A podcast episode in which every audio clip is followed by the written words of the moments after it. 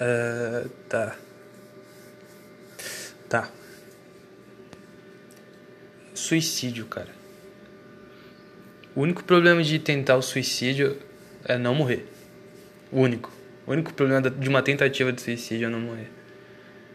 E eu vou explicar. Primeiro que.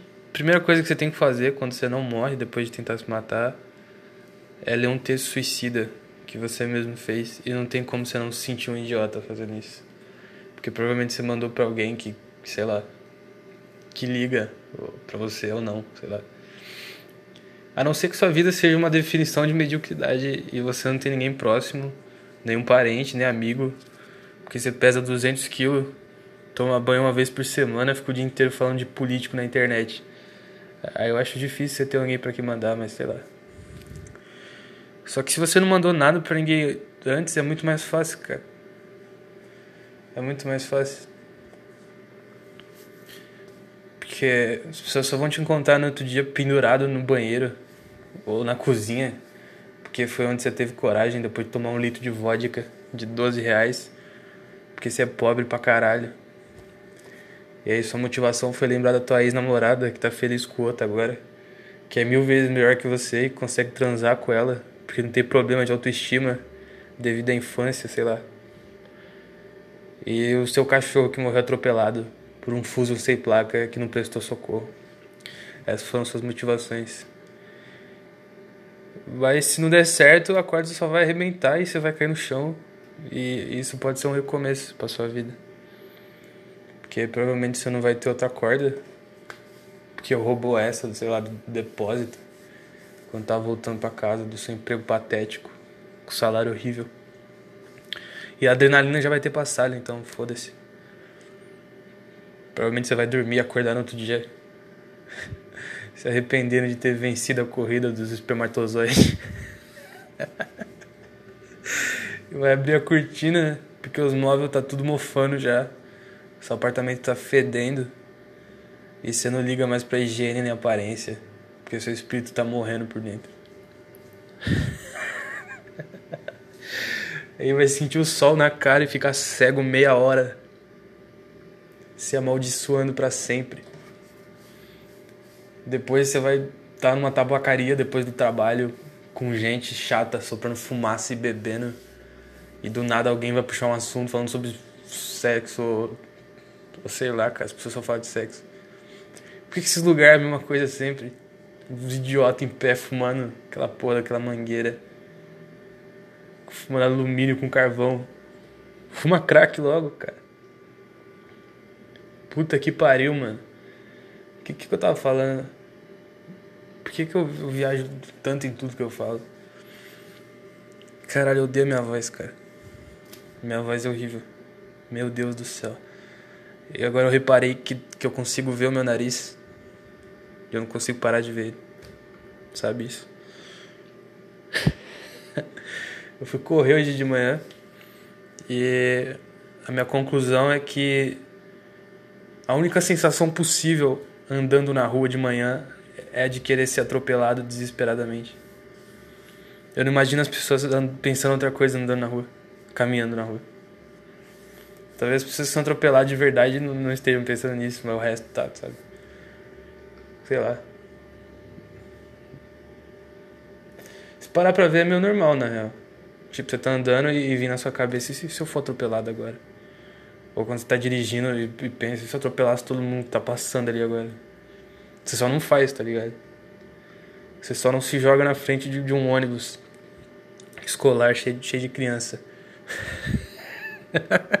Traumatizar a infância pra sempre. ai, ai.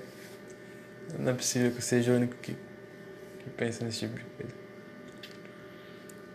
Enfim. Ah, eu entrei numa discussão hoje. Pelo motivo mais idiota do, do planeta Terra. Foi. no meio dela eu percebi o quão desesperado eu tô pra sair da minha realidade, assim. Porque eu me forcei a me importar com um assunto que realmente não importa, pelo simples fato de eu não estar tá aguentando a minha própria cabeça, a minha própria vida. E, e, e criar discussões sem sentido para me distrair. Uma ex-namorada minha tava nisso, inclusive. Eu gosto de manter minha ex-namorada perto. Porque eu uso ela de desculpa. Às vezes eu quero encher a cara às 10 da manhã. E o meu cérebro me diz, cara, tá tudo bem, a gente não, não devia fazer isso. E aí o outro lado do cérebro diz, mano, pense em alguma coisa pra gente ficar bêbado bem rápido. e eu lembro de tudo de horrível que ela já me fez sentir. E, e eu bebo sem culpa. Então é, é isso. Muito obrigado. Enfim, é, mano, não sei se alguém vai ouvir isso realmente. Não sei se eu vou mandar isso pra alguém. Provavelmente vou mandar pra alguém próximo que, que, que vai me julgar, então. E não vai julgar tanto também porque me conhece. Mas foda-se também. Sei lá, cara. Eu sou assim. Ou não sou, isso aqui pode ser um grande, um grande teatro. E no fundo eu sou. Sei lá o que eu sou. Cachorro tá comendo a porra do edredom todo. E aí agora você fica dividido será que eu devo parar ele de rasgar essa merda ou foda-se? Porque eu vou morrer, ele vai morrer também. Então dane-se, é só um edredom.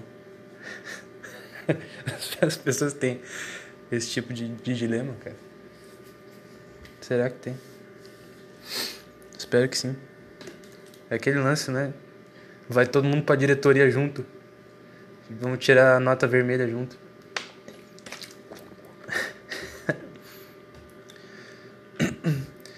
Mano, não entendo esses teclados de, de LED. A luz. A luz não faz sentido. Ah, ah tá. Tava. Tava desligado. Enfim, cara. Uh, não sei mais o que eu tô falando. Sete minutos só. Parece que foi uma hora. Minha cabeça funciona assim. Quando eu começo a falar. Eu me odeio tanto. Eu me odeio tanto ao ponto de falar por 5 minutos e achar que eu falei por uma hora. E mesmo se não tiver ninguém aqui, que nem é o caso, eu acho que eu tô incomodando alguma coisa. Esse é o nível do, do quanto eu, eu gosto de mim mesmo. Mas se eu não estivesse falando isso aqui agora, provavelmente já tá. Sei lá. Já, já tá. Enforcado, talvez. Não. Sei lá, cara. Uh, acho que é isso, né? Acho que é isso. Suicídio. Suicídio. As pessoas, as pessoas não, não falam sobre isso. E quando falam, ninguém. Ninguém realmente tá nem aí, então. Então é isso. Uh, tchau.